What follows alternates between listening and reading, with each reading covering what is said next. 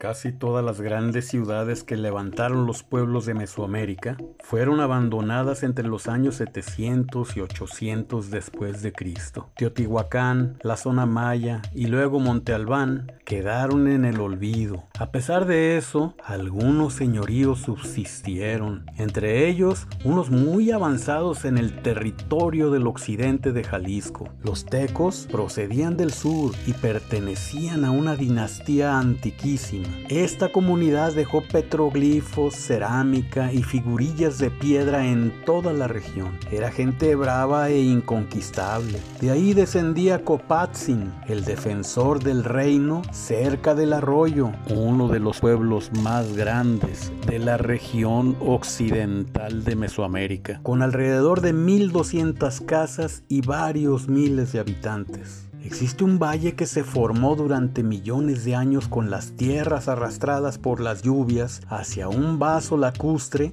que finalmente terminó por llenarse de lodos riquísimos de nutrientes y que dieron lugar a bosques espesos donde algún día perdido en la prehistoria transitaron elefantes, camellos, tigres dientes de sable, armadillos gigantes y otros animales descomunales. Por ese valle corre un río llamado el Colomo, afluente de un pantano por donde crecía una especie de pasto muy especial. La gente nombra esa hierba el grullo.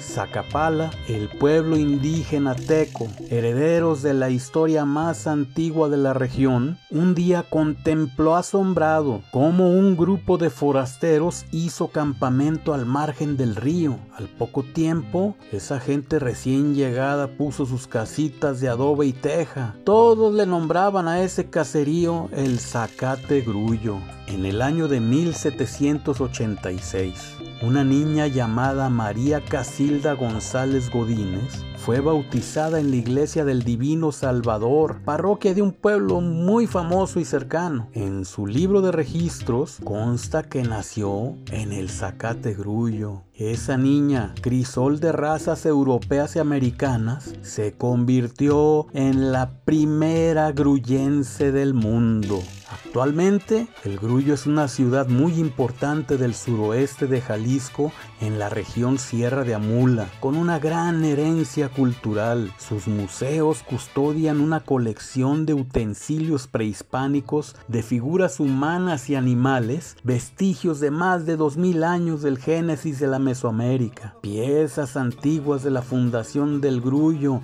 ya como un municipio reconocido, rememorando los inicios de la modernidad, exposiciones de arte temporales que provienen de los principales artistas de Jalisco, como el renombrado muralista Andrés Maldonado. Es una comunidad de profunda tradición musical, nacida del impulso que dio a la música clásica el hijo del grullo, Estanislao García Espinosa, fundador de la banda de la Marina El Grullo cuenta con su propia orquesta sinfónica, semillero de jóvenes músicos para continuar con el gusto por la música de los grullenses, que se embelezan con las hermosas presentaciones que prepara su director Daniel Flores para su público. Siendo una ciudad, no pierde su carácter campirano y su amor por el arte de la charrería con corridas de toros, toros de once y jaripeos que comienzan después de las fiestas patronales a partir del 13 de enero. Es una localidad relativamente joven con sabor a costa. Su plaza tiene un kiosco Art Nouveau de cariátides que soportan la cubierta que está situado a la mitad de un jardín exuberante adornado con una fuente de garzas que recuerdan su origen lacustre. El lugar perfecto para refrescarse en una de sus bancas bajo la sosegada sombra de sus palmeras y quedarse contemplando la parroquia de Santa María de Guadalupe, obra neoclásica del siglo XIX, junto a lo que fue su casa parroquial y el hermoso edificio de la presidencia municipal. De excelente tradición culinaria que fusiona la cocina indígena con la europea, donde destacan sus famosísimos chacales, unos langostinos de río preparados de las maneras más creativas y sabrosas,